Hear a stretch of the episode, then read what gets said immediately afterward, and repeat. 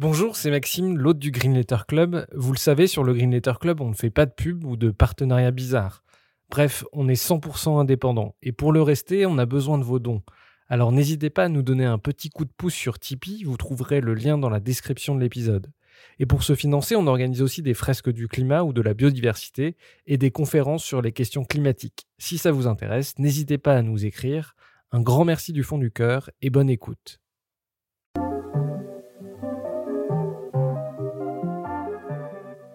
Bienvenue dans le Green Letter Club, la chaîne qui décortique les grands sujets écologiques. Aujourd'hui, nous allons parler des canicules à Paris où la perspective d'atteindre 50 degrés dans les années à venir semble de plus en plus crédible. D'où cette question, comment adapter la ville aux températures extrêmes? Pour y répondre, nous recevons Alexandre Florentin, ingénieur, consultant sur les questions climatiques, conseiller de Paris et auteur du rapport Paris à 50 degrés. Bonjour Alexandre. Bonjour. Euh, alors tu es ingénieur, consultant sur les questions climatiques et conseiller de Paris. Et tu as récemment publié un rapport euh, Paris à 50 degrés à la suite d'une mission d'information et d'évaluation pour imaginer les conséquences de Paris lors de canicules avec des températures atteignant 50 degrés. Avant de commencer, est-ce que tu peux te présenter rapidement et nous dire ce qui t'a conduit à, réaliser ce rapport? Alors, euh, j'ai fait toute ma carrière dans le privé en tant que consultant à travailler à la fois pour euh, des collectivités territoriales sur les questions, euh, sur deux, autour de deux grandes questions. D'un côté, comment réduire les émissions de gaz à effet de serre, et de l'autre côté, comment se préparer au climat qui change euh, déjà. Et il y a trois ans, j'ai eu la chance d'être élu au Conseil de Paris, donc avec les élections municipales. Et dans le cadre de ce mandat, grâce à mes connaissances que j'avais par, par ailleurs, je me suis dit en fait, la ville de Paris est clairement pas prête euh, par rapport au climat qui change, en tout cas si on trace des perspectives sur les, les 30 années euh, suivantes. Euh, et ce qui m'a, dès le début de mandat, en fait, j'ai entendu parler de ce mécanisme de mission d'information et d'évaluation qui est un petit peu comme une commission d'enquête parlementaire euh, mixte, donc transpartisane. En gros, on prend une quinzaine d'élus de tous bords politiques et ils travaillent ensemble pendant six mois sur un sujet donné. Paris à 50 degrés n'est qu'un exemple parmi euh, d'autres euh, euh, missions d'information et d'évaluation du, Conseil de Paris. Ce qui était intéressant, c'est que, en fait, avec mon expertise et les réseaux auxquels j'ai accès, j'aurais pu écrire le rapport tout seul, mais ça n'avait aucun intérêt. Là, ce qui était intéressant, c'est d'embarquer une classe politique sur un sujet de fond et qui cadre l'ensemble des politiques que la ville va devoir faire dans euh, les, décennies qui, euh, viennent. Euh, et donc on a formé un binôme avec Maud Lelièvre qui est dans le groupe du Modem et on a travaillé avec une quinzaine d'élus. Pendant cinq mois, on a auditionné des experts, des experts, des politiques, des personnes de l'administration ou des services de l'État, etc. Euh, et pendant un mois, on a eu euh, des négociations pour savoir ce qu'on retenait de ces auditions dans la partie euh, rapport et qu'est-ce qu'on mettait en termes de, qu'est-ce qu'on faisait en termes de préconisation pour pour la ville. Ensuite, il y a la question du pourquoi ce pourquoi ce sujet. au tout début, j'ai hésité à aller chercher un sujet de, de, réduction des émissions de gaz à effet de serre. Et il y, a, notamment à Paris un énorme éléphant dans la pièce qui est la question de la place du tourisme et euh, des émissions de gaz à effet de serre liées à l'aérien euh, d'une partie des, des, touristes qui viennent nous rendre visite. Mais je me suis dit que ça allait pas assez, euh, c'était pas assez ancré dans une situation visible pour créer du consensus. Et donc j'ai cherché un autre sujet, euh, et il y en a un en fait qui est déjà visible, sensible, quel que soit, euh, perceptible, quelle que soit sa couleur politique, c'est la question des canicules. Contrairement à d'autres euh, phénomènes environnementaux comme euh, euh, les particules fines ou perturbateurs endocriniens, bon bah on les voit pas, on voit, c'est, on en a qu'une compréhension indirecte. là, les canicules, il n'y a pas une seule personne qui a vécu à Paris sur les dix dernières années qui vous dit pas qu'on a un problème avec euh, la chaleur. Y compris chez des gens qui peuvent être climato-sceptiques et donc qui peuvent dire que, euh, qui pourraient dire par exemple que euh, il n'y a pas de responsabilité humaine sur ce, ce problème-là. Mais en général, même ces personnes-là reconnaissent qu'il y a un problème avec le climat qui change et les températures qui, qui augmentent. après, il y a la question de pourquoi ce titre-là. En fait, moi, j'ai beaucoup hésité. Euh, ça fait trois ans que je bosse sur euh, sur le sujet. En gros, dès euh, fin 2020, je commençais déjà à avoir des discussions avec euh, le groupe des écologistes dont, dont je fais partie sur est-ce qu'on choisit ce sujet-là pour demander une mission d'information et d'évaluation? On a le droit qu'à une seule pendant tout le mandat. Et quel est le titre qu'on qu'on propose? Et moi, j'avais été marqué par des, des échanges avec mes collègues dans le privé il y a quelques années. Donc, je pense que ça remonte à 2017 ou quelque chose comme ça où euh, j'avais été très étonné de voir qu'il y avait une étude qui disait que on pouvait avoir des entre du 50 et 55 degrés en France à horizon 2050. Et ce chiffre-là, il m'avait euh, il m'avait énormément euh, marqué. Mais au début, je me suis dit, est-ce que c'est pas un peu anxiogène euh, de dire Paris à 50 degrés Et au début, j'ai vraiment hésité. Puis il s'est passé plein de choses euh, politiques qui ont fait que ça n'a pas été déclenché en 2021. Par contre, à l'été 2021, il a quasiment fait 50 degrés au Canada. Et il y a une, euh, une élue écologiste euh, qui est venue me voir et qui m'a dit ah mais ton histoire de Paris à 50 degrés c'était c'était prémonitoire et j'ai eu une double réaction. D'un côté je me suis dit mais en fait, elle a rien compris si elle utilise les mots de prémonitoire. J'ai pas sorti une boule de cristal. En fait, j'ai juste lu des papiers euh, scientifiques euh, qui nous disent que c'est en train d'arriver.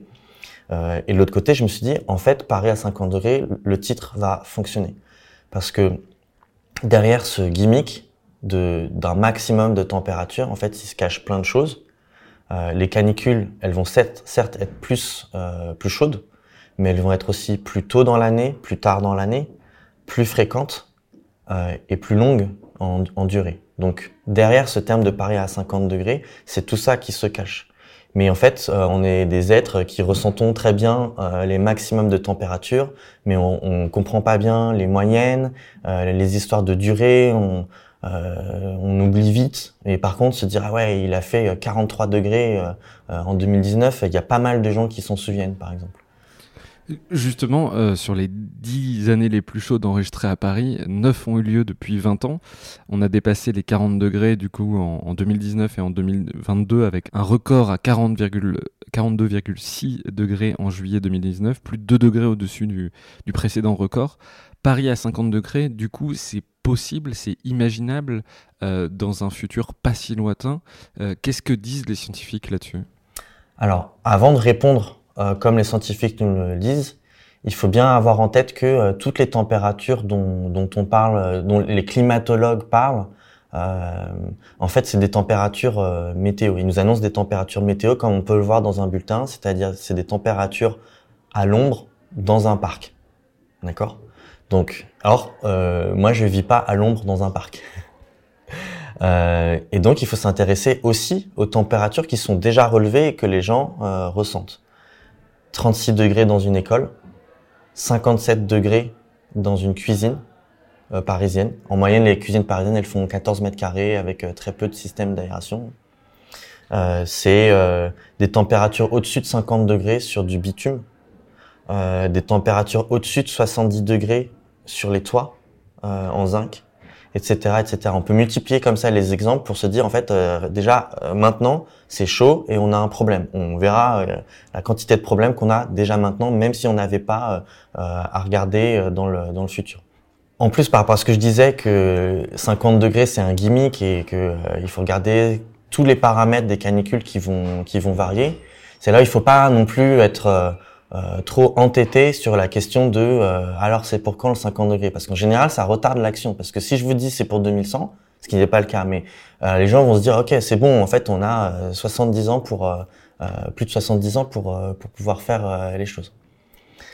On va avoir des problèmes quand il fera 48 degrés. On va avoir des problèmes quand les canicules seront commenceront début juin avec les écoles. On va avoir des problèmes quand on sortira des, des des, des températures min et max, minimum et maximales euh, de, de fonctionnement de nos infrastructures, etc., etc. Maintenant, pour quand même revenir sur cette question de alors que qu'est-ce que nous disent les scientifiques Les scientifiques, ils nous disent, euh, on ne sait pas dire exactement quand, évidemment, mais déjà, c'est plus, c'est plus folklorique, c'est plus improbable, c'est plus de l'ordre de la prophétie on sait que ça va arriver.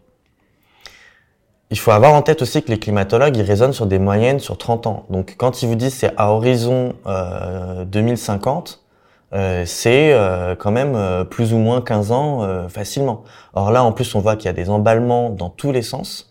Donc nous, on a pris une autre posture. Dans la mission, on a dit, ça va arriver. Ça va arriver, on ne sait pas quand. Donc il faut partir du principe que ça va arriver tôt dans nos vies. Euh, que de toute façon, il va faire de plus en plus chaud euh, les étés. Et encore plus au fur et à mesure que le, le climat se, se, se réchauffe. Euh, donc ils nous font une réponse floue, Enfin, ils nous font une réponse précise pour des climatologues, donc à 30 ans près. Donc, euh, autant euh, te dire que euh, pour la prise de décision politique, en fait, il faut quand même renverser le, le problème. Et c'est nous ce qu'on qu'on a fait en disant ça va arriver. il faut quand même avoir quelques quelques ordres de grandeur en tête aussi sur la vitesse à laquelle les choses s'accélèrent. La canicule de 2019, elle avait à peu près une chance sur 50. Donc canicule de 2019 qui nous fait battre un record, euh, comme tu l'as dit tout à l'heure. Elle avait une chance sur 50 euh, d'arriver. Parce que euh, avec mondialement un climat qui, j'arrondis les choses pour simplifier, mais a un petit peu plus de plus 1 degré de réchauffement climatique.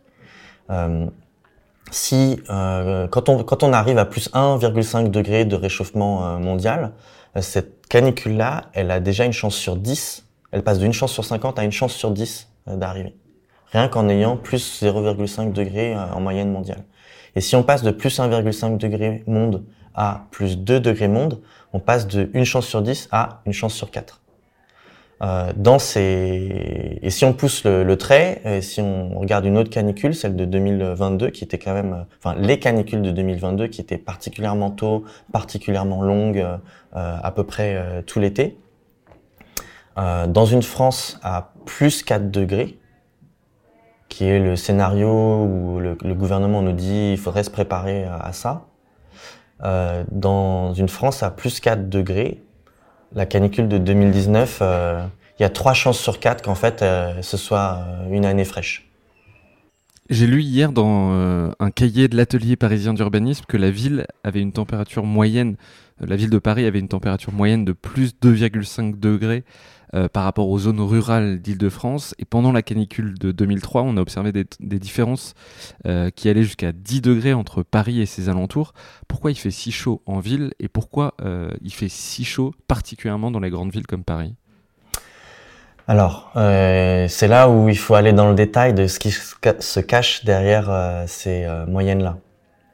En fait, il fait pas tellement plus chaud à Paris la journée si vous êtes au soleil, euh, d'une certaine manière, euh, le, le, le, le, climat parisien, c'est le même que celui en, bout d'Île-de-France ou en Normandie.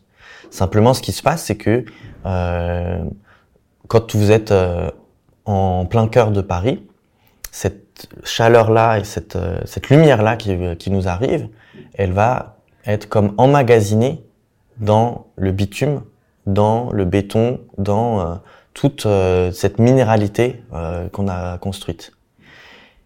Cette chaleur, elle va s'emmagasiner et elle va être euh, libérée de nouveau la nuit. Donc les plus 10 degrés, c'est pas la journée, c'est la nuit que, que ça arrive.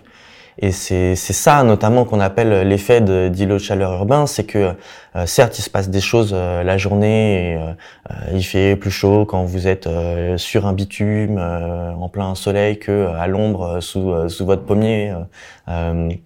mais ça c'est déjà un problème, mais c'est encore plus un problème la nuit parce que la nuit on a besoin de se reposer avec des températures plus fraîches.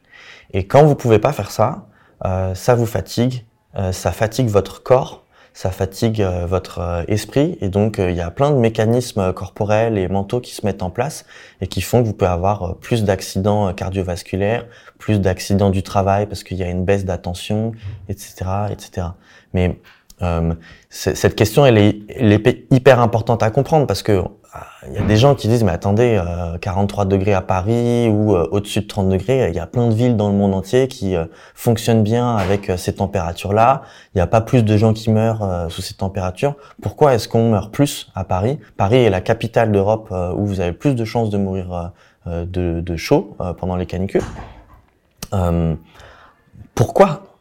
Eh ben, le pourquoi, c'est parce qu'en fait, c'est une ville qui est extrêmement dense et extrêmement minérale. Euh, Paris intramuros euh, et, et, tout ce que je dis quand je, je, parle de Paris en fait il faut comprendre Grand Paris hein, parce que le problème euh, c'est pas un problème euh, à l'intérieur du périph et puis à l'extérieur euh, il y en a plus. Ou on pourrait dans le sens on peut se dire aussi que il suffira pas de faire l'adaptation de Paris intramuros si de l'autre côté du périph en fait on construit on continue de construire de bétonner dans, dans tous les sens. Ça a une influence sur la température à une échelle on va dire géographique de, peut-être pas Île-de-France, mais en tout cas euh, du, Grand Paris. Euh, est-ce qu'on a déjà une idée des, conséquences sanitaires des canicules à Paris? Est-ce qu'il y a une surmortalité qui est liée justement à, ces canicules? Donc déjà, il y a une surmortalité en France. Euh, les chiffres de 2003, on parle en fonction des études entre 15 et j'arrondis à chaque fois, hein, entre 15 et 20 000 personnes décédées en moins de 15 jours. Euh, on sait que dans les depuis 2014 en France, il y a à peu près eu 33 000 décès à cause euh, des canicules. On parle de 5 000 morts euh, en 2022 en France et, si je me souviens, 61 000 au niveau de, de, de l'Europe. Pour ce qui est, donc euh, voilà, euh, et puis c'est en fonction des types de canicules euh, et de là où elles sont localisées. Parfois, ça touche plus le sud de la France et c'est là qu'il va y avoir des morts. La particularité de 2003, c'est qu'il a fait très chaud en Île-de-France et que clairement, on n'était pas du tout prêt. Donc, il y a eu une surmortalité de, de plus de 190%. C'est énorme à gérer sur un temps très court. et, des gens qui étaient en gestion à ce moment-là se souviennent euh, aussi de la question de la gestion des, des corps euh, des personnes euh, décédées. C'est-à-dire c'était vraiment visible et c'était c'était un problème. Oui, pendant que tout le monde était en vacances, les services funéraires, par exemple, ont, eu à gérer cette crise. Toi, vous avez interviewé avec la mission d'information justement des, des, services funéraires?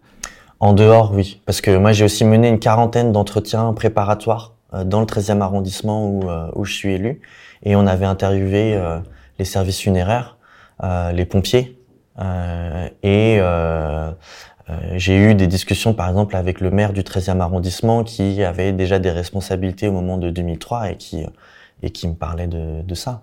Euh, maintenant, les pompiers ils me disent bon bah maintenant on a appris de 2003 et on sait que en cas de, de, surmortalité aiguë, on peut aller utiliser les chambres froides de Ringis. Qui est le ventre euh, de Paris, dans lequel toute la nourriture de Paris euh, passe, euh, passe oui, par là. c'est le grand marché. C'est le grand marché de Rungis, mais qui a des chambres froides très grandes. Donc ça a marqué ces gens-là, les, services de secours, les pompiers, les services. Ça a marqué tout le monde. Ça a marqué les EHPAD. Ça, il y a eu beaucoup de changements en France à la suite de cette canicule. Euh, les EHPAD sont organisés différemment avec des systèmes où vous avez des renforts pour juillet et août. Euh, vous avez euh, des plans euh, dans les hôpitaux pour gérer ça mieux. Vous avez des systèmes qui ont été mis en place parce que ce qu'il faut avoir en tête, c'est qu'en gros, les, et c'est un, un, sociologue américain qui disait ça, les, les canicules sont des tueurs silencieux de sont des tueurs invisibles de personnes invisibilisées. Les personnes qui sont le plus mortes, c'était des personnes euh, fragiles, dans tous les sens euh, du terme, et isolés. Euh, et particulièrement les, les, les, personnes euh, âgées. Donc par exemple, il y a un, un, un, fichier qui répertorie les personnes de, si je me trompe pas, c'est de plus de 65 ans, euh, avec un mécanisme où si elles, elles, acceptent, elles peuvent être appelées, on peut les aider pour faire des courses, euh, etc., etc. Et ce fichier-là, il fonctionne. Son problème, c'est qu'il n'est pas assez euh, étendu mais il n'a pas vocation à aider tout le monde parce qu'il y a des gens qui euh, ont plus de 65 ans et qui sont quand même euh, très bien connectés euh, socialement. De la même manière que les, la, la, la, la contraposée du fait que les canicules tuent les personnes isolées, ben en fait, la meilleure manière de de passer euh, les crises, en dehors de, de tout ce qu'on peut faire en termes d'adaptation euh, très transformative, mais euh, on va dire au niveau de la gestion de crise, c'est le lien social. C'est le lien social qui sauve des vies. Ça a été prouvé par des études de sociologie, ça. Euh, si, si, on s'intéresse maintenant aux, infrastructures, euh, quelles sont les, les, les, problématiques justement que posent ces fortes chaleurs sur les infrastructures? C'est des choses qu'on a, dont on n'a pas forcément idée parce que jusqu'à présent, les températures dépassaient très rarement les 40 degrés. Mais si on voit des températures qui euh, oscillent entre 40 et 50 degrés, là, ça va poser des vraies problématiques sur nos infrastructures à Paris? Tout à fait. Donc, euh, euh, en fait, tous nos, nos, systèmes techniques ont une plage de fonctionnement de température, soit par habitude, parce qu'en fait, euh, on a développé ce type d'infrastructure, ce, ce, pont, il a toujours été dans ce type de climat, et donc voilà, on sait que l'acier, ça se dilate quand il fait chaud, et ça se contracte quand il fait froid. C'est super connu de tous les gens qui travaillent dans les infrastructures avec de l'acier. Euh, donc soit c'est des infrastructures très anciennes et il n'y avait pas forcément de, de, de, température explicite dans le cahier des charges, soit sur les choses plus récentes, il y a des températures explicites euh, et on dit voilà cette infrastructure elle est faite pour fonctionner entre telle plage et, et, et telle plage. C'est valable euh, je vais vous donner des exemples très concrets. Donc euh, tout ce qui est en acier, euh, mais ça peut même être des portes avec une infrastructure euh, métallique. Hein. Quand vous voyez que vous avez du mal à ouvrir ou fermer, il n'y a pas quand vous achetez la porte, il n'y a pas une température euh, écrite. C'est juste, c'est pensé pour qu'il y ait un peu de, marge parce que d'habitude ça fonctionne bien comme ça. c'est tout l'électronique tout l'électronique, votre téléphone portable, si vous le laissez trop longtemps euh, au soleil euh, l'été, euh, il va arrêter de fonctionner. C'est valable pour les salles réseau. L'année dernière, Google, en, l'été 2022, à un moment, il y a certains de ses services qui sont tombés en panne et Google a explicité que c'était à cause des canicules quelque part en Europe. Donc les serveurs qui surchauffent. Et... Serveurs qui surchauffent et les mécanismes de refroidissement qui tiennent plus la route par rapport à la température ambiante. C'est le cas pour les clims aussi, c'est-à-dire qu'il y a une température max. Euh, comme ça, en dehors de, la mission, euh, on a euh, interviewé un, gestionnaire de, tous les systèmes techniques d'une clinique du 13e arrondissement, en présence du directeur de l'établissement. Et il nous disait, bah, mais moi j'ai eu ça dans le privé aussi, hein, avec des industriels qui ont besoin de travailler en atmosphère contrôlée. Euh, dans la clinique, il nous disait, bah voilà, nos, nos, systèmes de climatisation, ils sont dimensionnés pour une température externe max de 42-43 degrés. Et si on dépasse cette température, c'est pas que la clim elle fonctionne moins bien, c'est qu'elle s'arrête de fonctionner. Donc là, question euh, naturelle, c'est ok, bah si la clim s'arrête, qu'est-ce qui se passe? Là, c'est le directeur qui prend le relais et il imagine que euh, ça va impliquer de la surmortalité dans l'établissement. Ok, quoi d'autre? Ah ben, il faudrait arrêter le bloc opératoire. D'accord Et si on doit arrêter le bloc opératoire, comment on fait? Bon, bah, il y a les opérations non urgentes qu'on peut reprogrammer, et puis il y a les opérations urgentes qu'on peut envoyer euh, ailleurs. Et je fais d'accord, mais si les autres euh, centres de soins, ils ont exactement le même problème de clim, bah là, il sait pas.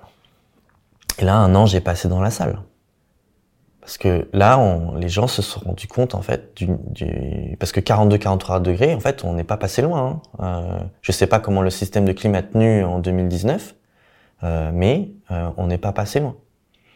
Et, et ça, c'est des, des, exemples qui sont connus plus dans le sud de la France, hein, où on a euh, euh, tous les ans des petits articles de journaux qui expliquent avec des témoignages euh, de, de, de chauffagistes, parce que l'hiver ils font du chauffage et l'été ils font de la clim, euh, qui vont aller arroser des clims pour qu'elles elles arrivent à continuer à fonctionner.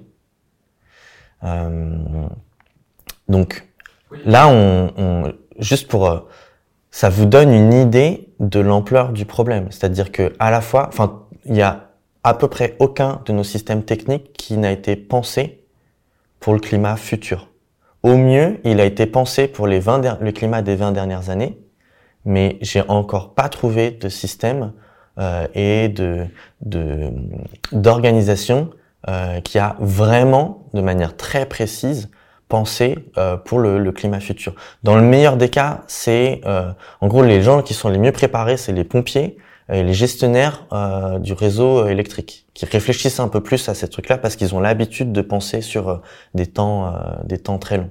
Tout le reste, c'était assez euh, assez catastrophique. Par contre, on voit tout de suite, on peut tout de suite se dire, bah oui, mais euh, euh les rails qui se déforment en France, en fait, pourquoi ils se déforment pas autant en Espagne ou dans tel autre pays? Pourquoi il y a de la bien de la clim qui fonctionne à Dubaï? Bah c'est parce qu'en fait, c'est possible de faire autrement.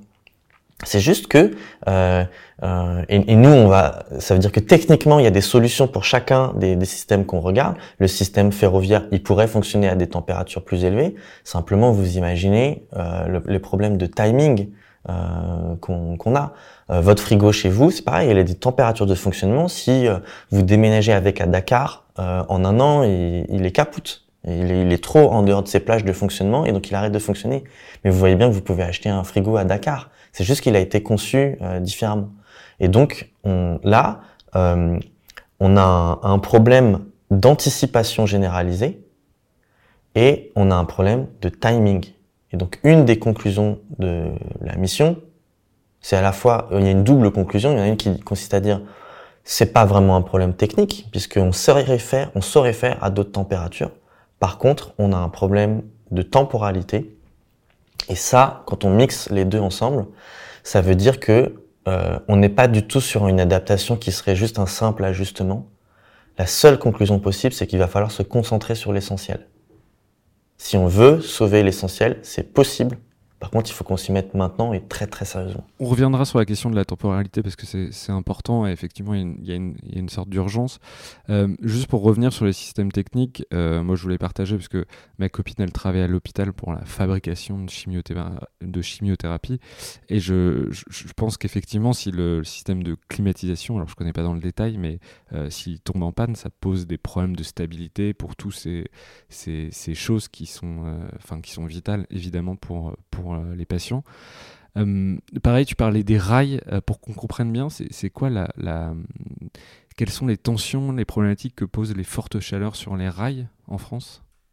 Les rails, se, donc comme tout système avec de l'acier dedans, ça se déforme, donc ça se dilate avec des températures chaudes et ça se contracte avec des températures froides.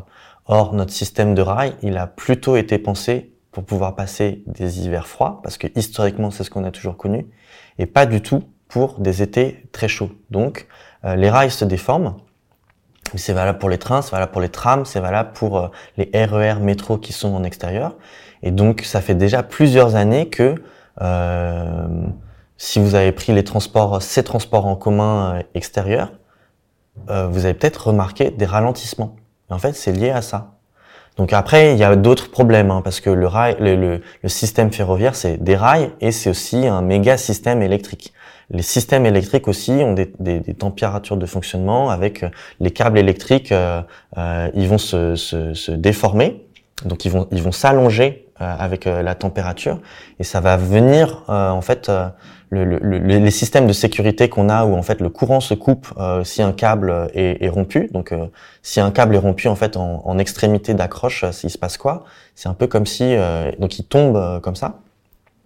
Et sauf qu'en fait le système il voit pas forcément la différence entre un câble qui se coupe et un câble qui se déforme. Et donc on, on, a des systèmes de contrepoids pour venir tirer ces câbles ces câbles là. Sauf que si le contrepoids à un moment il touche le sol, euh, et ben on, on, peut avoir des, des, des coupures d'alimentation électrique. Euh, il y a plein d'autres problèmes sur les postes de, de, de, transformation euh, électrique, etc., etc. Mais très concrètement, ça veut dire que, il me semble que c'est dans le, le, rapport que je l'ai lu, mais que par exemple le métro aérien à Paris en 2022, il a ralenti. Euh, ça veut dire que les RER probablement, euh, c'est la même chose, c'est-à-dire qu'à partir de 35-40 degrés, il, enfin, le, système est moins efficace et on va avoir des problématiques euh, quotidiennes sur les transports. C'est possible, oui. c'est déjà le cas et donc euh, il faut s'attendre, vu les temporalités euh, d'adaptation, on va avoir des, on va avoir des problèmes. Puis parce que après, en fait, il y a des, des effets qui s'emboîtent les uns les autres. Là, par exemple, si vous avez un métro qui, ou un RER e qui ralentit, globalement, ça veut dire aussi que il va y avoir plus de gens qui vont chercher à monter dans la même rame. Si vous avez plus de gens qui montent dans la même rame, il va faire plus chaud dans la même rame. Vous pouvez avoir plus de malaise et donc plus de ralentissement. Plus de ralentissement, plus de gens dans la même rame, etc., etc. Et comme ça, une boucle qui fait qu'à un moment, le système euh, peut euh, s'effondrer euh, localement. Et ça, c'est pas pour 2050. On, a, on est, il y a plein de systèmes comme ça où on a détecté que euh, on était quand même pas très loin du chaos euh, euh, ponctuel si c'est si c'est pas bien anticipé. Tu, parlais tout à l'heure aussi du, système électrique en disant que les électriciens, les gestionnaires du réseau étaient plutôt euh, en avance sur ces sujets-là par rapport à, à, à d'autres secteurs. Euh, il y a quand même eu des coupures d'électricité euh, ces dernières années à Paris. Je, il y en a tous les ans. Il y en a tous les ans. Ouais, mais c'est quand même des chiffres qui sont. Alors j'avais lu pareil, je sais plus si c'est en 2022 ou en 2019, mais plus de 50 000 personnes qui, dont l'électricité avait été coupée momentanément à Paris. Ça veut dire que déjà on a des problématiques sur le réseau électrique ici à Paris. Oui. En fait, donc le, le je vais donc je vais partir de ce qui se passe à Paris, mais après il faut remonter la chaîne euh, du réseau électrique. Le réseau euh, électrique euh, parisien, il est enterré et il a historiquement utilisé une technologie qui utilise ce qu'ils appellent des gaines en papier. Et en fait, ce qui se passe, c'est que les coupures de donc quand la température monte à l'extérieur pendant plusieurs jours, cette chaleur-là, elle se diffuse dans euh, les sous-sols jusqu'à arriver au niveau du câble électrique. Donc il faut quelques jours. Euh, c'est moins d'une semaine, je sais plus exactement, mais et euh, cette gaine, elle peut comme euh, s'enflammer. Et ça fait des coupures électriques. À Paris, c'est pas hyper visible, hyper gênant parce qu'en fait, euh, vous avez des systèmes euh, plusieurs manières d'acheminer l'électricité au même point, euh, pour faire simple. Si on imagine que c'est un peu comme de l'eau, bah en fait, si vous avez un, une canalisation qui pète à un endroit, en fait, il y a un, un système de reroutage qui, euh, qui est possible. Ce, système, ce problème-là, il est assez bien, il est très bien identifié en fait par Enedis, qui gère le réseau électrique à l'intérieur de, de, Paris. Et donc, il y a de tous les ans des travaux pour changer ces, ces câbles-là. Mais euh, si je me trompe pas, c'est des chantiers qui vont avoir lieu jusqu'en 2030, 2035. Euh, et par ailleurs, Enedis, euh, comme ils connaissent bien le problème, ils sont capables de réagir très vite, de venir mettre un groupe diesel pour éviter que les coupures de courant durent, durent trop longtemps. Donc ça, dans ma compréhension, c'est assez bien géré au climat actuel. Le problème vraiment, c'est qu'est-ce qui se passe si on a, comme on est en train de vivre un emballement, euh, qu'est-ce qui se passe dans les 5, 10 euh, prochaines années? Alors après, il faut remonter la chaîne euh, électrique parce que là, c'est ce qu'on appelle le transport, la distribution pardon d'électricité. Après, le transport, c'est l'échelon au-dessus avec des câbles plus gros. et là, c'est le, problème de, dilatation des câbles dont je parlais tout à l'heure. vous pouvez avoir des problèmes aussi d'incendie euh, autour des câbles électriques et c'est pareil pour euh, SNCF qui a de plus en plus ce problème-là à, gérer d'incendies spontanés euh, autour des, euh, des, des, lignes et il y a en plus sur la partie électrique un problème de production. le nucléaire a besoin d'eau pour se refroidir. Dans la plupart des, des technos utilisés, parfois c'est avec des colonnes d'air, mais il n'y en a pas tant que ça en France. Euh, c'est pareil. En général, quand euh, il fait chaud, euh, il y a aussi des sécheresses, donc c'est un problème pour l'hydroélectrique. En général, quand il fait chaud, il n'y a pas de vent, donc il n'y a pas l'éolien qui produit beaucoup. Et quand il, plus il fait chaud, hein, au-delà d'une certaine température, et plus le solaire euh, perd en efficacité de, de, production. Puis après, il y a aussi les moyens du style gaz et charbon qui, comme le nucléaire, ont besoin d'eau pour pour se pour se refroidir. Donc euh, ça, c'est euh, dans euh, les, exercices faits par RTE, euh, donc le gestionnaire de transport qui doit toujours en permanence équilibrer la production et la demande. comme on a un système qui est surdimensionné pour passer les, pics de, consommation l'hiver, bon, à l'heure actuelle, on consomme beaucoup plus l'hiver que l'été encore. Hein. On a des systèmes qui sont surdimensionnés, mais on a des problèmes nouveaux qui peuvent apparaître. Et moi, je constate que euh, dans euh, les trajectoires énergétiques euh, qui, ont, qui ont fait débat il y a pas très longtemps, mais j'entre pas trop en détail parce que c'est assez technique, moi, je suis pas complètement rassuré par euh, les exercices de, de, projection climatique qui ont été qui ont été mis en œuvre.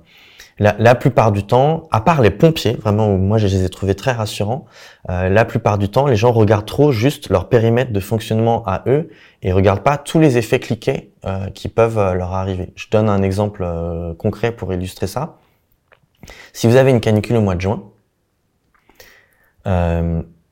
avec des écoles qui sont pas du tout prêtes pour les canicules, il y fait déjà trop chaud. Donc imaginez si on a des phénomènes de dôme de chaleur avec des canicules qui durent un petit peu, mais dès le mois de juin, vous pourriez avoir des écoles qui ferment si vous avez des, écoles qui ferment, on a vu pendant le Covid que ça désorganise la société dans son ensemble.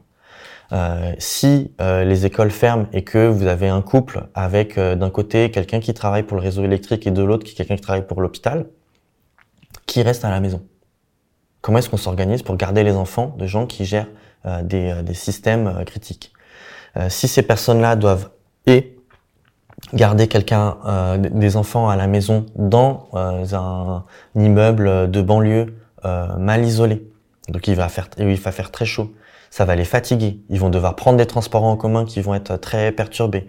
vous voyez, euh, en fait, on a des, des, boules comme ça juste avec un décalage euh, de euh, la canicule au mois de juin. Ça peut être hyper désorganisant pour la gestion de réseaux critiques comme de systèmes critiques comme les hôpitaux et, et les, les, les, systèmes électriques. Juste, c'est voilà, j'illustre juste, mais en fait, ça, on m'a pas fait la démonstration euh, que c'était euh, bien pris en compte. Euh, pareil, il y a quelque chose qui m'a marqué, et en lisant le rapport, ce qui marque, c'est qu'on voit que bah, y a une, fragilité, une vulnérabilité sur à peu près tous les systèmes de tous les systèmes. je, pense aux ponts, ça, moi ça m'a marqué. Enfin, à la fois les routes, les ponts sont fragiles. Vous dites dans le, dans, dans, le rapport que les ponts pourraient très bien s'effondrer à partir du moment où il fait très chaud. Est-ce, est-ce que tu peux expliquer ce, ce, ce point-là? Alors, euh, donc il y a ce qui se passe en France euh, et puis ce qui passe, euh, ce qui se passe à Paris. Euh, par exemple, donc et après, je vais répondre sur la question des ponts, mais il faut bien comprendre aussi que le bitume, à un moment donné, en fait, à un moment donné, il y a des sortes de, le bitume fait des sortes de petits, de petits cratères, enfin, cratère, pas une petite montagne, enfin, il se déforme, il se fissure et il fait des trucs comme ça. Euh, et euh, l'année dernière, il y a eu des cas, alors je me rappelle plus euh, de l'autoroute, alors je sais, sais plus si elle a dû être fermée, ou en tout cas il y a eu des ralentissements à cause de déformations de chaussées.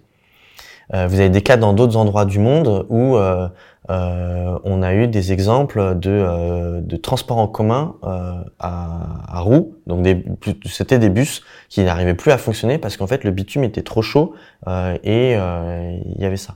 Mais pour revenir à la question, à Paris, on a des ponts en acier et des ponts en pierre. Je ne sais pas ce qui se passe sur les ponts en pierre. Ce qu'on dit dans le dans le rapport, c'est en fait on a déjà des cas de ponts en acier à Paris, notamment sur le canal Saint-Martin. C'est des ponts un peu particulier parce qu'ils sont euh, ils sont tournants et donc comme je disais tout à l'heure euh, l'acier il va se il va se dilater donc la marge de manœuvre qu'on a au niveau euh, entre on va dire le reste de la route tout ça ça a des noms très techniques que je maîtrise pas hein, mais et le pont la partie qui est amovible et ben en fait s'il se dilate trop il peut plus quand il est en, position dite fermée donc c'est fermé pour la circulation des bateaux et ben si ça se dilate trop et que ça vient euh, buter, vous pouvez plus ouvrir votre pont. Donc l'année dernière, ce qui a été fait dans le 10e arrondissement, c'est qu'il y a un pont tournant qui a été laissé ouvert pour la circulation des bateaux euh, tout, euh, tout l'été. Donc on a déjà des problèmes. Et en fait, c'est juste que parfois, on les, les, on n'a pas de relevé d'informations qui nous dit non mais ce problème-là est bien lié à la chaleur. Donc il a fallu vraiment mener un travail d'enquête quasi journalistique pour, dans plein, plein, plein, plein de domaines euh, différents, euh, aller recueillir des témoignages pour que les gens racontent ce qui se passe déjà euh, pour eux avant même de faire la moindre prospective.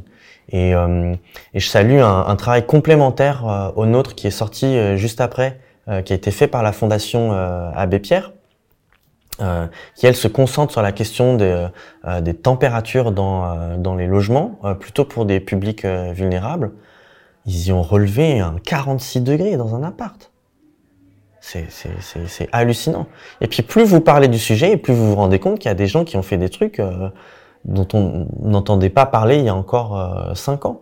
Une famille aisée qui loue une chambre d'hôtel en banlieue un soir de canicule de 2022 et qui en fait se rendent compte que à l'hôtel il fait pas particulièrement plus frais que chez eux et donc ils reviennent mais donc enfin euh, moi on m'a parlé récemment donc tout ça c'est des exemples très euh, ponctuels hein. je suis pas en train de dire qu'il y a plein de gens qui font ça hein. mais euh, j'ai au moins un cas de quelqu'un qui a aménagé sa cave à Paris hein, pas dans une maison hein, euh, qui a aménagé sa cave pour en faire un coin nuit on a au moins un cas de quelqu'un qui a installer un système d'arrosoir sur son toit en zinc pour refroidir le toit. Euh, et on, peut multiplier comme ça les exemples parce qu'on nous a raconté des trucs là sur le Covid, euh, quoi qu'il en coûte, etc.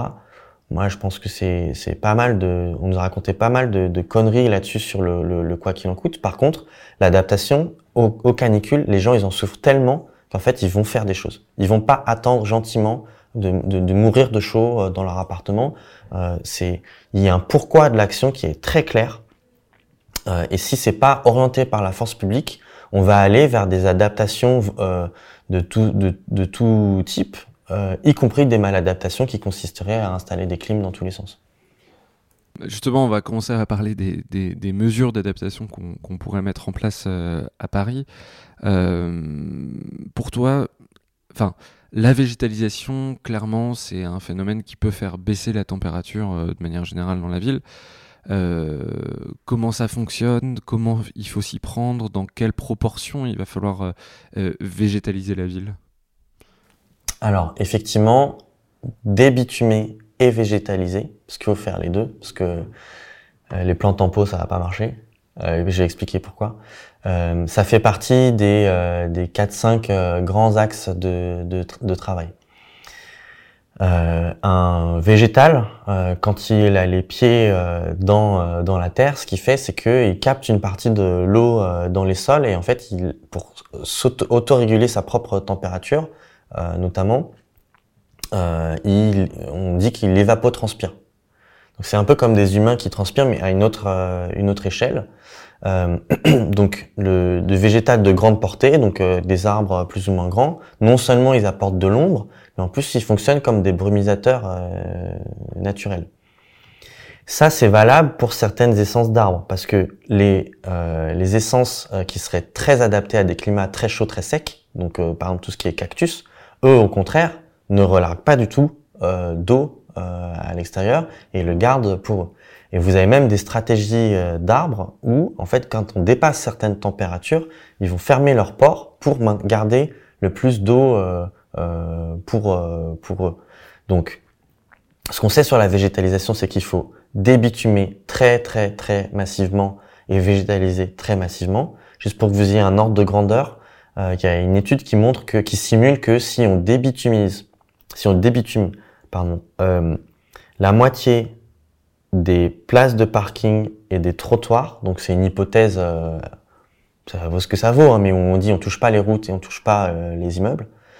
Mais si on, on, enlève le bitume de la moitié des trottoirs euh, et des places de parking à l'échelle du Grand Paris, alors on gagne 1 à 2 degrés dans Paris intramuros.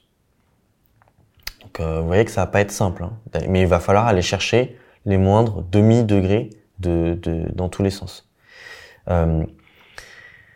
Pour faire ça, dans un espace qui est aussi contraint que celui de Paris, euh, bah forcément, il bah, faut se poser la question de qu'est-ce qu'on enlève?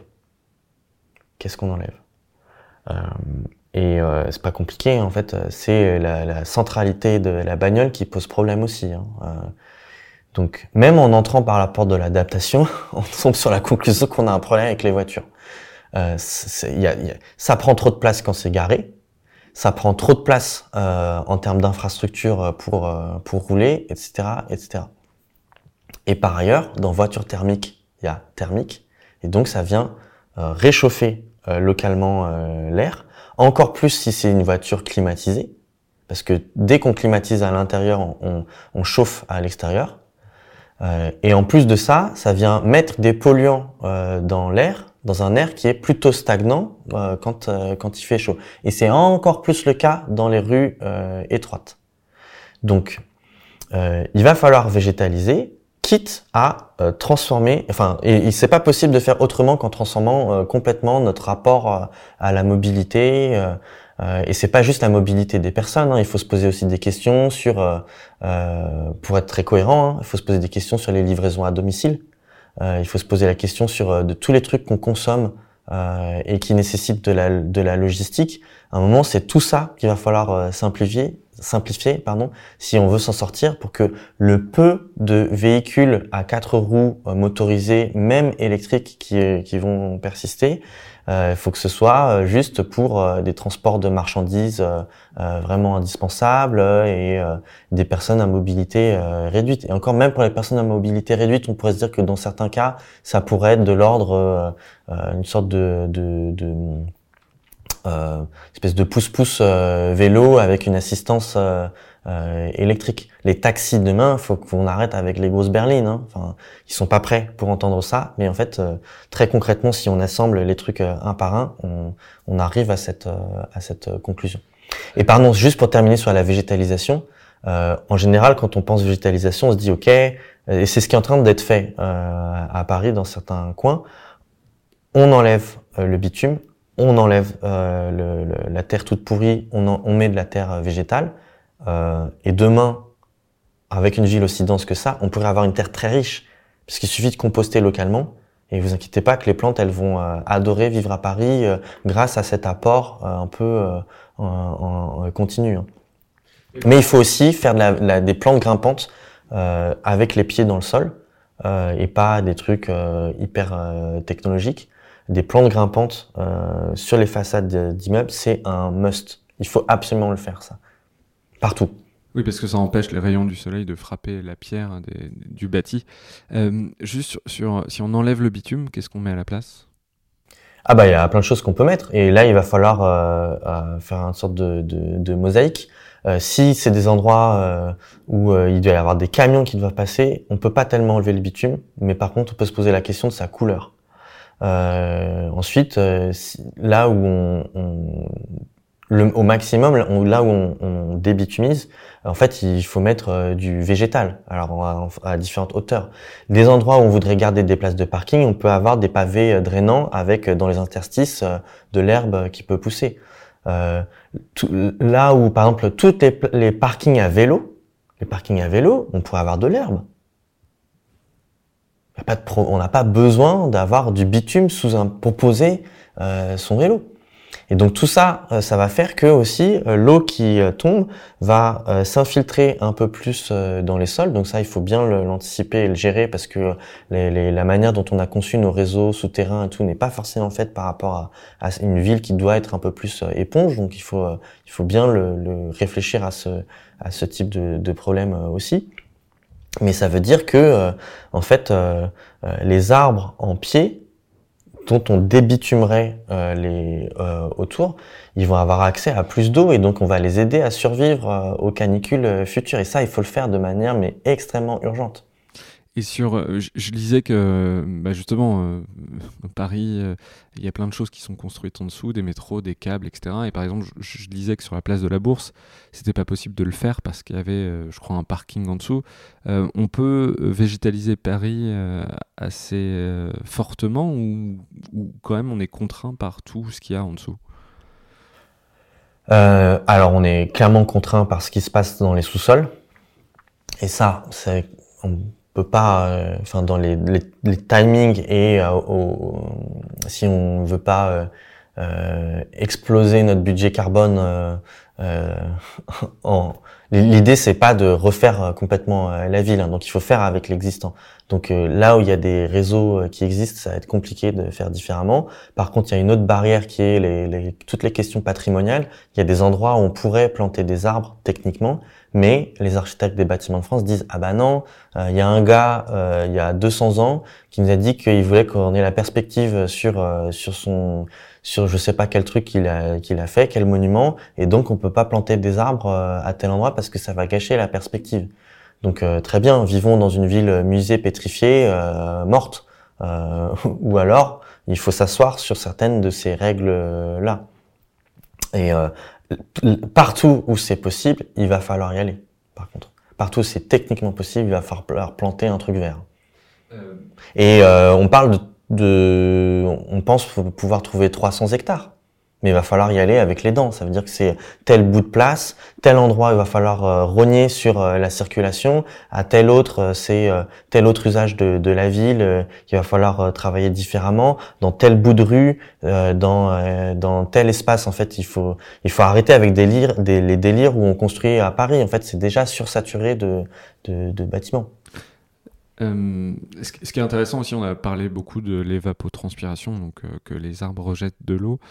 Euh, de la vapeur d'eau. Euh, quand on regarde aussi l'apport de la végétalisation, c'est euh, apporter de l'ombre. je crois qu'en dessous d'un arbre, il y a 80, enfin il y a plus que 20% des rayons qui passent, et donc on voit des, quand on regarde les, caméras thermiques, on voit des différences qui sont plus là de l'ordre du degré, mais plutôt du dizaine, voire des vingtaines de degrés en moins quand il y a des arbres versus là où il n'y en a pas. Je, je, lisais aussi je crois que c'est dans le rapport que, euh, euh, par exemple, entre, euh, alors j'ai plus le boulevard en tête, si le boulevard Haussmann où il y a des platanes et le boulevard Poissonnière où il y a des sophoras, il y avait une différence d'une dizaine de degrés.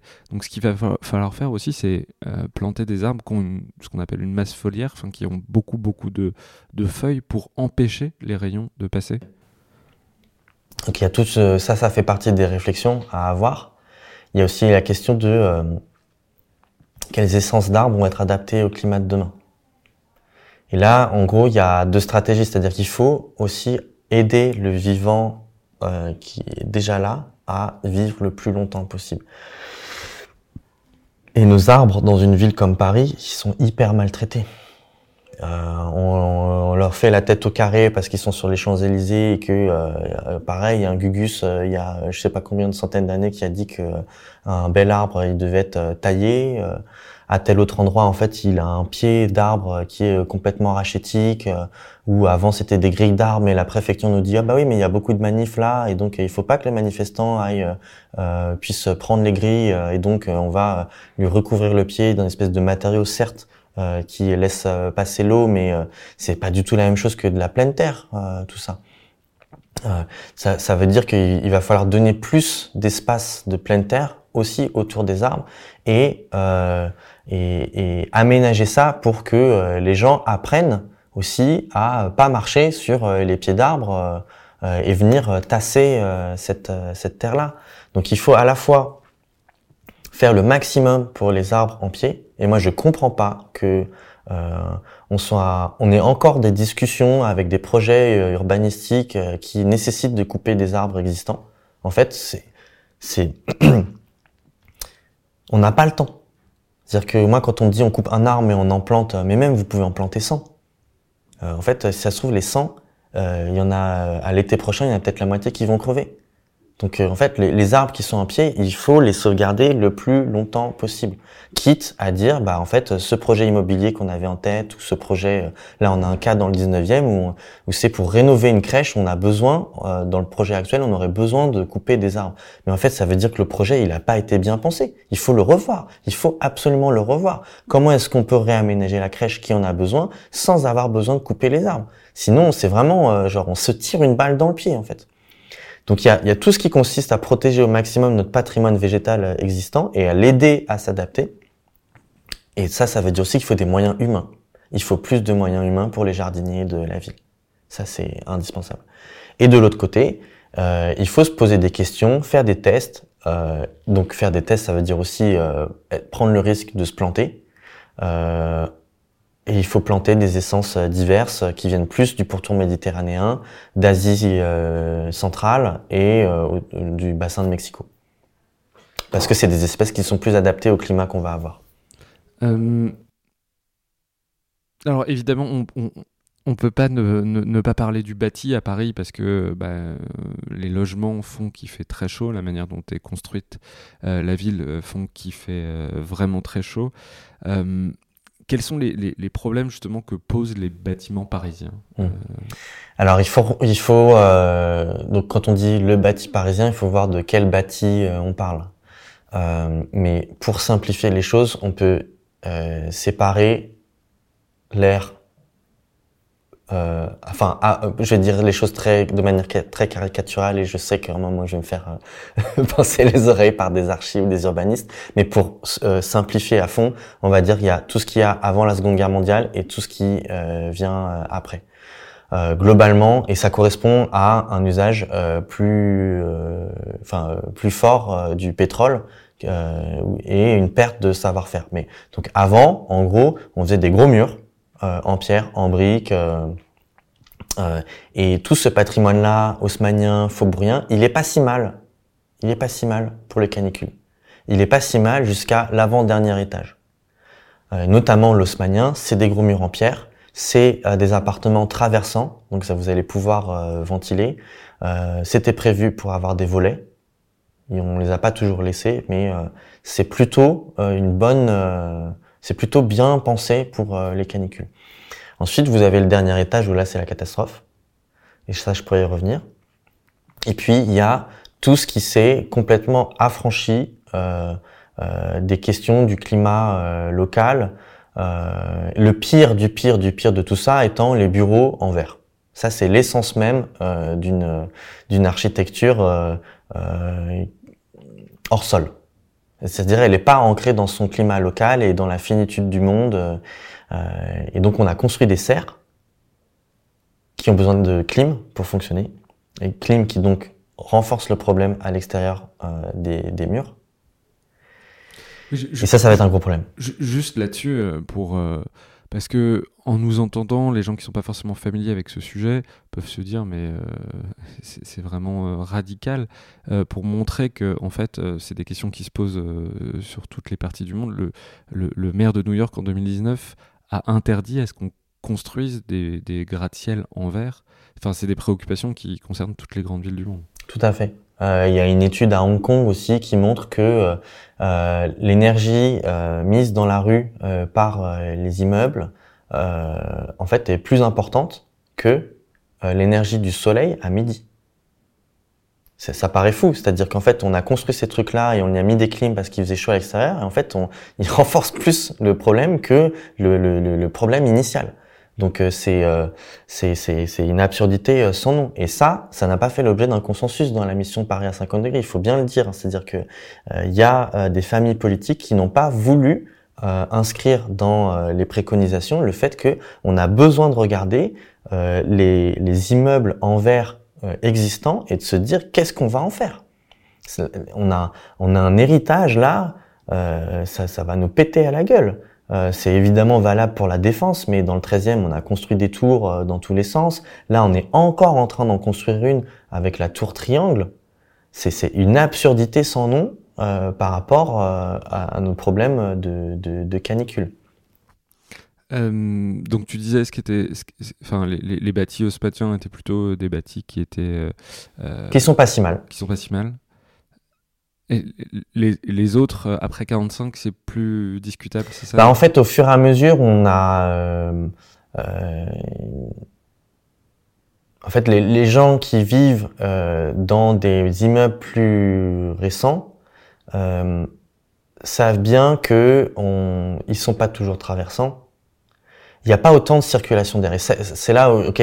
En fait, pour comprendre ce que je viens de dire, je suis obligé de faire un petit, une petite parenthèse technique pour euh, euh, comprendre comment on lutte contre la chaleur euh, chez soi, dans un, dans un appartement, dans un immeuble, dans une maison.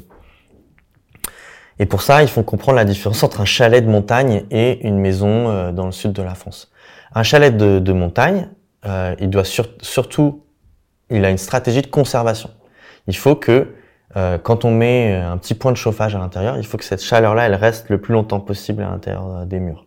Donc, on met des parois, notamment on isole par l'intérieur avec du bois, et on fait en sorte que cette chaleur, elle reste.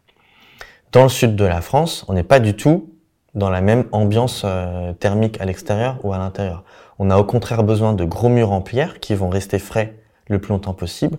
On va avoir des stratégies à l'extérieur euh, du bâti pour faire de l'ombre, donc une pergola par-ci, euh, une toile tendue par là, des volets. Euh, on s'enferme la journée et la nuit, qu'est-ce qu'on fait? On ouvre tout pour venir aérer. Et on vient pas aérer pour renouveler l'air intérieur. Là, l'idée, c'est que en fait, cette circulation d'air, elle va venir prendre les calories qui sont accumulées dans les murs, dans le plafond, dans le sol, mais aussi dans votre mobilier, euh, dans vos affaires personnelles. Elle va prendre euh, ces calories-là et elle va les rejeter à l'extérieur. Et donc, vous avez besoin d'une circulation massive. Ce qu'on a fait ces dernières années sur du neuf ou sur de la rénovation, c'est qu'on a trop regardé le climat passé et on s'est dit, bon, bah, au climat passé avec euh, euh, des hivers euh, froids, qu'est-ce qu'il faut faire? Il faut faire des chalets. On va vachement isoler, que ce soit par l'intérieur ou par l'extérieur. Et après, je dirais, j'expliquerai qu'il y a des gestes qui sont bons pour euh, l'hiver comme l'été. Hein.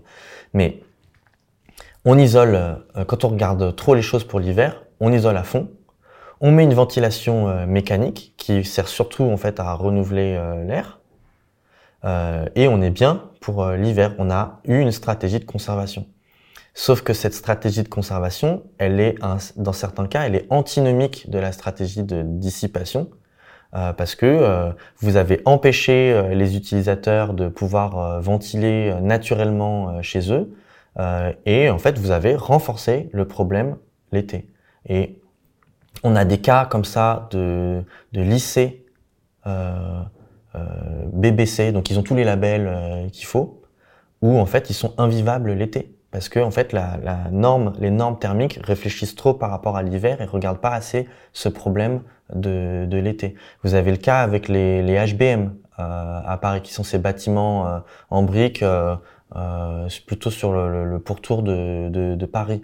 On y a fait des rénovations où globalement on, a fait des thermos avec de la ventilation euh, mécanique et on a même coupé la ventilation naturelle qui existait avant qui parfois n'existait pas pour euh, des, des, raisons thermiques, mais plus d'hygiénisme. Hein. Mais euh, ça nous arrange bien. Là, j'ai le cas dans un, dans, dans, dans un 13e arrondissement, je suis allé visiter une école où euh, en fait vous avez et des fenêtres et une sorte de vasistas au-dessus. C'est hyper haut de plafond et vous avez ces, ces fenêtres qui s'ouvrent comme ça. Et ben ces dernières années, euh, quand on a mis un petit coup de peinture euh, sur euh, les cadres de ces fenêtres-là, on est venu bloquer les mécanismes qui font que ces petites fenêtres en haut, elles sont, elles sont fermées. la petite tirette qui permet d'aller ouvrir-fermer, qui a une forme un peu particulière, elle a été perdue il y a quelques années dans cette. Donc discuté avec le directeur et quelqu'un qui s'occupe de la maintenance dans l'école. Et en fait, ils savaient pas qu'il leur suffisait de, euh, de, venir faire les réparations. Donc c'est les services de la ville hein, qui doivent venir pour faire les petites réparations, venir fabriquer la petite euh, tirette pour pouvoir venir aérer comme ça de manière traversante ce, ce, bâti. et en fait, l'école, elle a été super bien conçue. Il y a, je sais pas combien, ça, c'est au moins, elle a au moins 100 ans, je pense. Elle a été super bien conçue par rapport aux, aux canicules. Je pense pas que ça a été fait pour les canicules. Je pense que c'est plus pour une histoire de circulation d'air. Mais l'air chaud remonte, il vient s'accumuler en haut. Vous avez, de manière traversante, vous ouvrez vos fenêtres et hop, votre problème, il est, euh, une partie de votre problème est, est réglée. Mais c'est sur les bâtis anciens, on a cette possibilité-là. Dans les bâtis très récents ou euh, euh, lourdement euh, rénovés, en général, on, a, on empêche l'utilisateur d'être intelligent et d'avoir sa propre gestion du bâti. Euh, tu, tu, parlais des, des, toits tout à l'heure, c'est un vrai sujet à Paris, puisque 80% des toits, si j'ai bien lu, euh, parisiens sont en zinc. Et pour tous ceux qui ont vécu sous un toit, euh, étant étudiants euh, ou n'ayant pas beaucoup d'argent, euh, se rend bien compte qu'il fait des températures insoutenables l'été. Ça va être un vrai sujet à Paris dans les années C'est déjà un vrai sujet. Euh, en fait, il y a déjà euh, plein de gens qui souffrent euh, du fait d'habiter sous les toits dans des chambres de bonne qui donc en général ont une seule ouverture et donc ne peuvent pas faire circuler l'air. Donc il y a plusieurs problèmes structurels avec le, dernier étage. Déjà, il n'y a pas de mur. Donc il n'y a pas de mur épais comme aux étages inférieurs qui viennent et isoler et créer un confort thermique par une, une inertie. Ensuite, comme c'est le dernier étage, c'est très exposé au soleil toute la journée. Si tu ajoutes à ça le fait que euh, dans l'immense majorité des cas, il n'y a pas de stores externes qui sont installés sur euh, les Velux, euh, c'est le combo parfait, plus le fait que ce soit petit et pas traversant, c'est le combo parfait pour que ce soit des bouilloires, des bouilloires thermiques. Et qu'est-ce qu'on peut faire justement sur ces derniers étages? Alors, il y a plein de solutions. Il y en a certaines qui changent l'esthétique, il y en a d'autres qui ne le changent pas. Il y a toutes les solutions d'isolation par l'intérieur ou par l'extérieur. Si on se dit qu'il faut isoler par l'intérieur, clairement, comme c'est des espaces qui sont déjà petits, ça veut dire que ça trace une perspective où euh, on n'aura plus de chambres de 9 mètres carrés. En fait, ça va être viable si euh, les gens vendent à plus bas prix euh, ces petites chambres de bonne et qu'il y a des regroupements qui, qui, sont faits et qui permettent de justifier d'avoir euh, euh, d'avoir de l'isolation par l'intérieur. Le, le, marché pourrait se réguler euh, comme ça. Ensuite, il y a les solutions par l'extérieur. Donc là, le zinc, c'est pas le pire des matériaux parce que certes, ça monte beaucoup en température quand c'est exposé au soleil, mais ça se refroidit assez vite aussi. Il vaudrait mieux jouer sur la couleur du zinc, mettre des choses par-dessus le zinc. Donc, est-ce qu'on met, on y accroche une toile? Est-ce qu'on y met des toits terrasses, comme c'est le cas euh, à Venise, des, terrasses en bois par-dessus les toits en zinc? Ça veut dire des, sortes de, ouais, de rooftop, des terrasses sur lesquelles euh, on peut, euh, tout un chacun peut aller boire un verre. Ouais, et moi je trouve ça, alors boire un verre, je sais pas si c'est ça l'objectif, mais en tout cas, ça pourrait être un espace de socialisation, de jardinage pour la copropriété. Moi, je crois beaucoup à ce modèle plutôt que d'avoir juste les riches qui habitent dans les étages qui peuvent se payer une terrasse que ce soit des espaces pour la copropriété. Et tu disais qu'ils faisaient ça à Venise, par exemple Ouais, oui, oui. Euh, à Venise et dans d'autres villes, on voit des exemples où, par-dessus des toits existants, il y a des terrasses plates qui ont été euh, installées. Euh, on, on, peut jouer sur euh, la, la, la, capacité du zinc à réfléchir euh, la lumière avec des traitements qui en changent pas trop l'aspect. Puis après, il y a tout ce qui va se passer en dessous du zinc. En fait, déjà. Euh... Ou, pardon, je te coupe. Ou repeindre en blanc, c'est ça là Oui, oui, ça c'est une option. C'est une option qui plaît pas du tout à certaines personnes euh, qui sont très, euh, qui tiennent à ce que l'esthétique de Paris soit maintenue. Euh, ça pose quelques questions auxquelles moi j'ai pas encore eu de réponse, euh, notamment sur le donc le zinc. C'est un avantage, c'est que c'est très, c'est très facilement recyclable. Et donc, si on vient y mettre une peinture, euh, quel type de peinture fait qu'on viendrait pas perdre en recyclabilité, pas perdre, euh, pas poser de problème sur euh, avec des lessivages d'eau et de matière plus manière, matière plus ou moins chimique. ça, je pense qu'il faut être rassuré là-dessus. Et si on est rassuré, moi je trouve que c'est une solution qui devrait être très, être très franchement étudiée, au moins un peu plus testée qu'à l'heure actuelle. Euh, parce que euh, c'est pas si compliqué en fait de venir peindre un, toit. Ouais, alors je sais pas à, quel point ça renverrait euh, les rayons du soleil dans l'atmosphère, le fameux effet albédo. Euh, albédo d'ailleurs, c'est la racine euh, albe, ça veut dire blanc en latin. Mais par exemple, je, je, sais que sur la, sur la banquise ou la glace, ça renvoie 90% des rayons du soleil. Donc c'est vraiment pas une mesure qui est anecdotique. Ah oui, c'est pas du tout anecdotique, hein, parce que vous avez des cas où la température intérieure mais je pense que ça serait moins dans une configuration parisienne. Euh, vous avez des cas où les températures elles ont baissé de, de 2, 4, 6 degrés. Euh, donc euh, c'est pas du tout négligeable quand vous habitez à l'intérieur. Mais en fait, je pense que ça va surtout être une somme de, tout ce que je vous ai dit, parce que si vous venez mettre des stores sur les Velux, repeindre votre toit en blanc, travailler toute l'isolation qu'il y a entre euh, l'intérieur de l'immeuble, de l'appartement, et le zinc, avec donc un bien meilleur isolant. Une, ce qu'on appelle une lame d'air, qui est un espace vide avec une circulation d'air. L'air, c'est un super isolant, et en plus, si vous avez cette circulation d'air, ça va venir refroidir et l'isolant en dessous et le, zinc au-dessus. Si en plus vous venez travailler la couleur du zinc, mais bon, le zinc c'est déjà assez clair hein, quand même. C'est pas non plus une surface sombre. Donc, en fait, à un moment, il faut faire des tests. Il faut se permettre des tests in situ pour voir très concrètement ce que ça fait. Et puis, il y a aussi toute la capacité euh, de, de, des habitants à savoir vivre avec ces températures-là. Donc, euh, euh les stores externes euh, qu'on met dans la journée et puis la nuit, on ouvre tout pour venir faire circuler là, cette, air-là Est-ce qu'on met des plantes avec des pots en terre qu'on a bien trempés dans l'eau et comme ça, quand l'air circule autour de ces pots-là, ça vient venir rafraîchir votre appartement euh, etc., etc. Il faut aller aussi vers des stratégies collectives. Euh, avec en général le bâti ancien, au contraire du nouveau, vous avez accès à la trappe de toit dans l'escalier. Or, et en général, cet escalier, en plus, il est à la verticale de cave, avec de l'air très frais. Et donc, il faudrait faire sans doute des aménagements et avoir des manipulations euh, jour-nuit pour venir euh, créer euh, une, une, spirale rafraîchissante. Moi, j'habite au dernier étage. Moi, je fais ça tous les jours euh, je me suis acheté une échelle juste pour venir ouvrir et fermer la trappe de toit.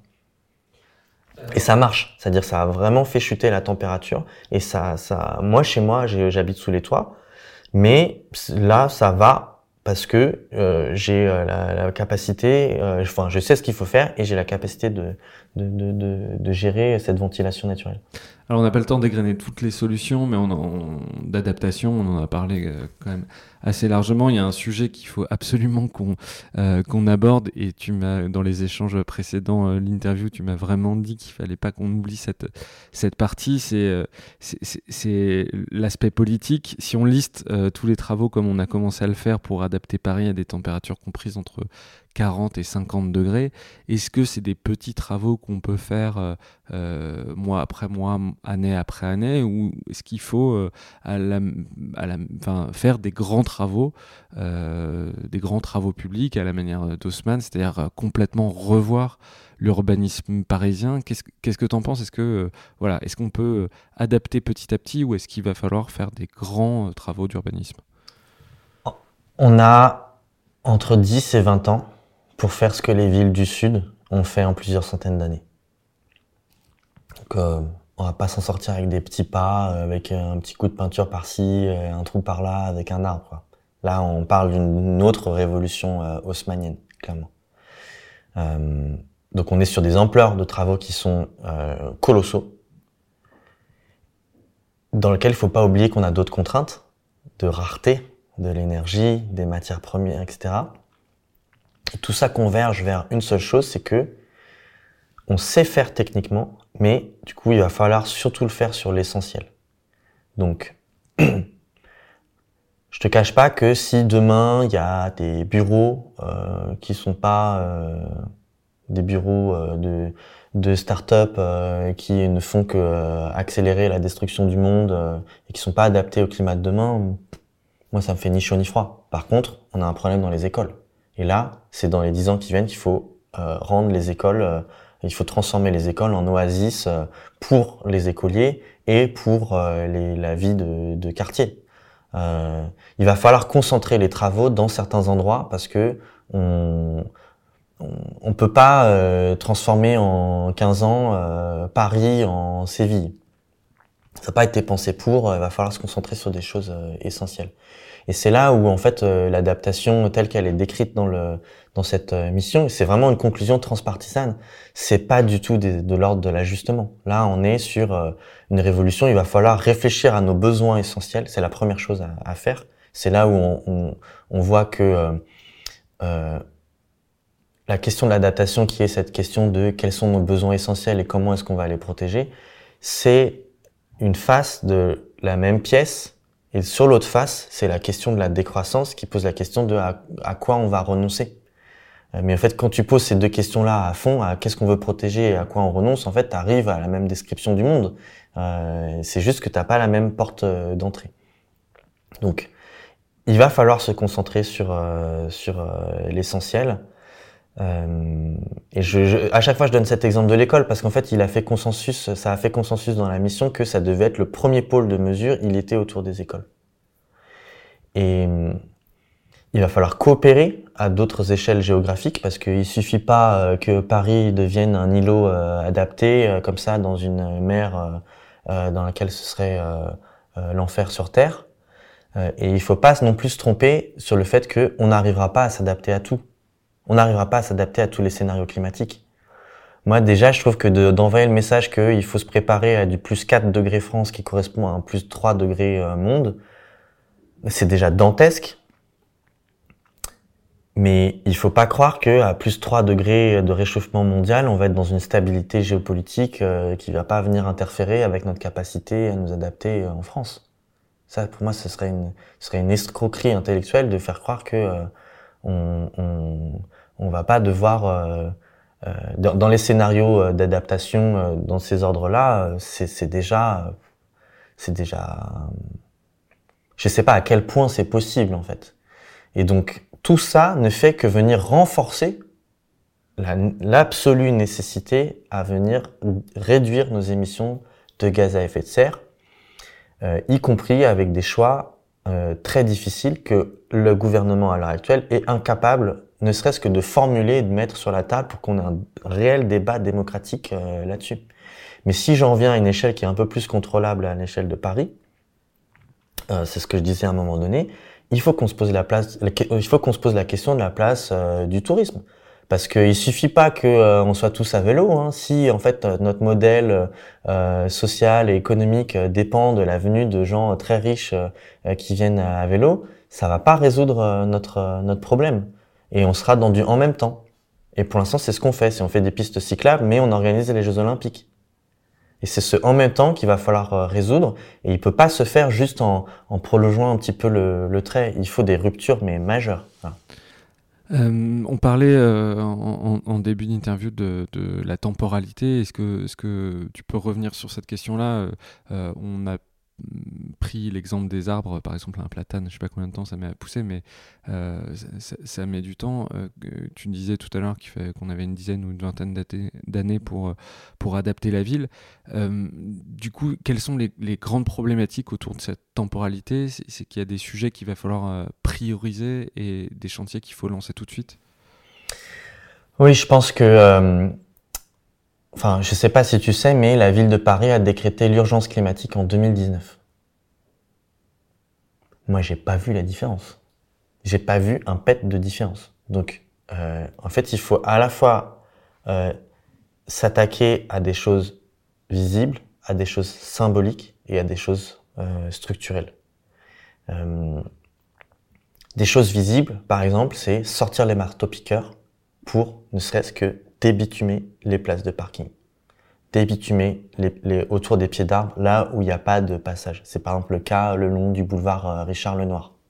Il y a t'as, des, des, rangées d'arbres. Euh, quand tu passes à vélo euh, boulevard Richard Lenoir, tu as une rangée de voitures, une rangée d'arbres, un passage, un petit passage assez étroit pour les piétons. Tu pourrais se dire bon bah peut-être qu'en fait il n'y en a pas tant besoin que ça puisqu'il y a encore une traversée au milieu, au-dessus du passage euh, souterrain du, du, du, canal Saint-Martin.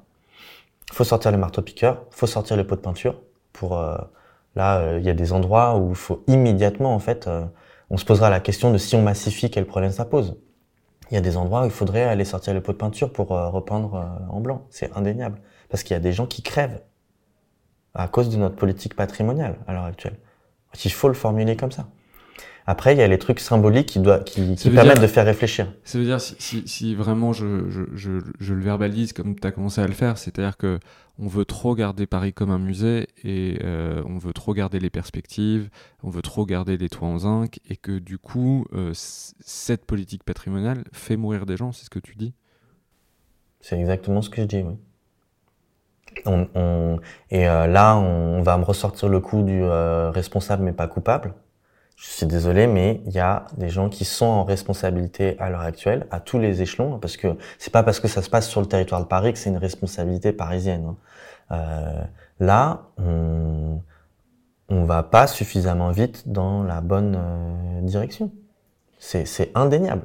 Moi, on arrive, on n'a pas réussi à me démontrer le, le contraire. Enfin, c'est la conclusion de, de, de, de 40 interviews, euh, de 200 documents lus, analysés, qui sont des fois des livres, des études scientifiques, des rapports de la ville. C'est 75 personnes auditionnées. Euh, c'est 6 mois de travail avec 15 euh, élus qui font arriver à la conclusion que l'habitabilité de Paris est en jeu.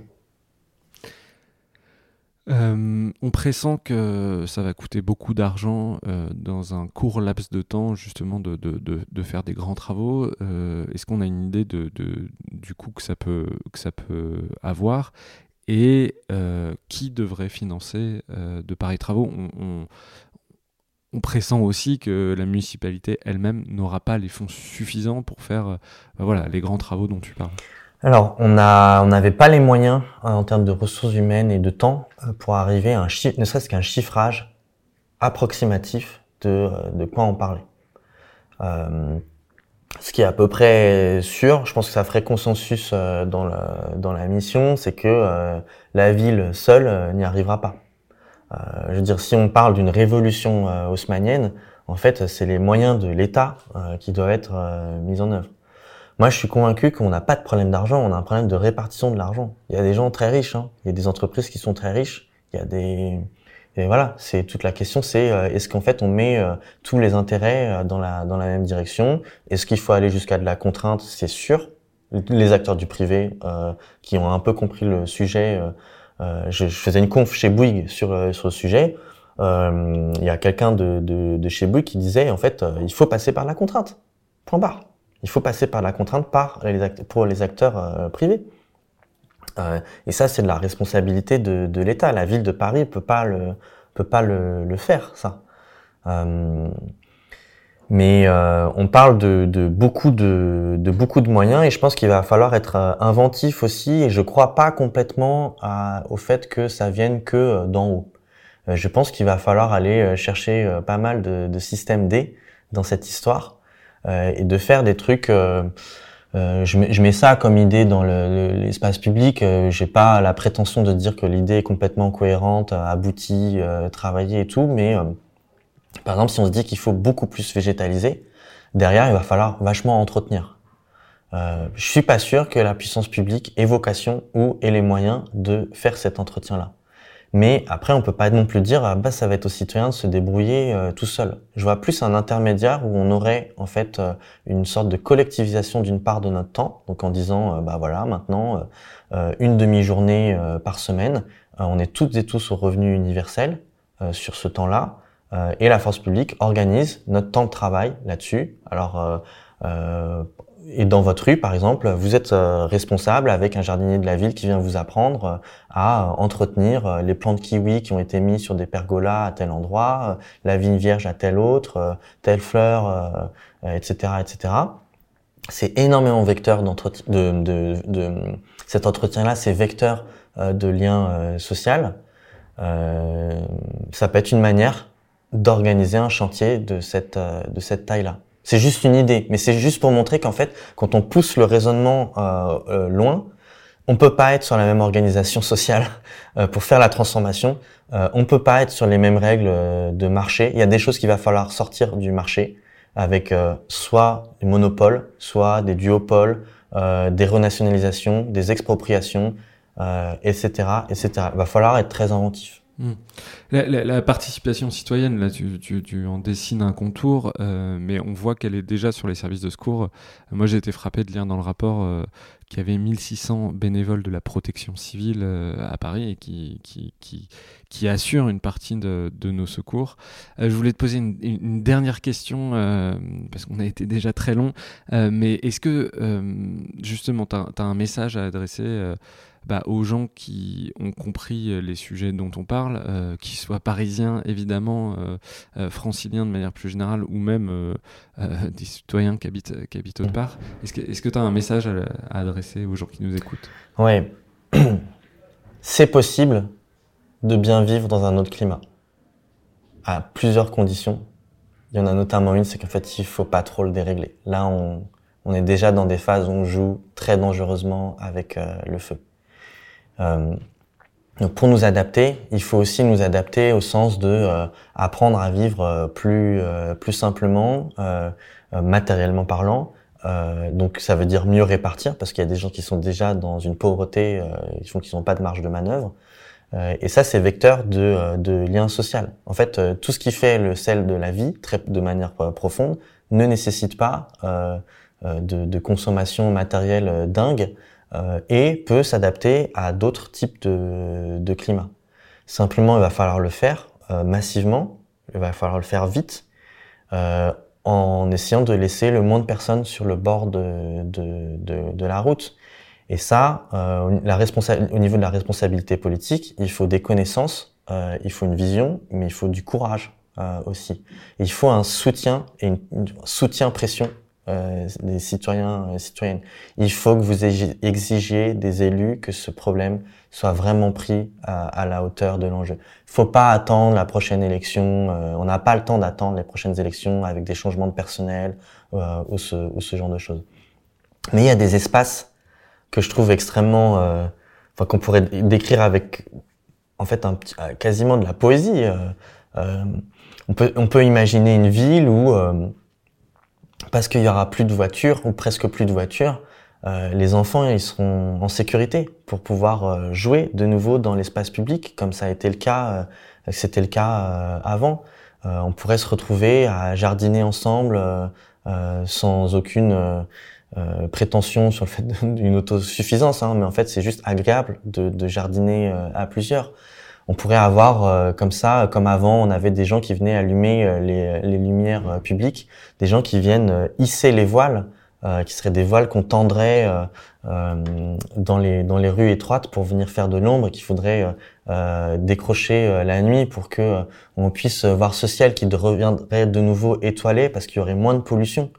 on pourrait aller voir ses voisins dans son pâté de maison en passant par par les toits on pourrait comme ça euh, euh, transformer le canal Saint-Martin dans sa partie euh, souterraine. C'est quand même un, énorme canal de 2 km enterré où il y fait toujours frais. C'est la plus belle piscine olympique du monde.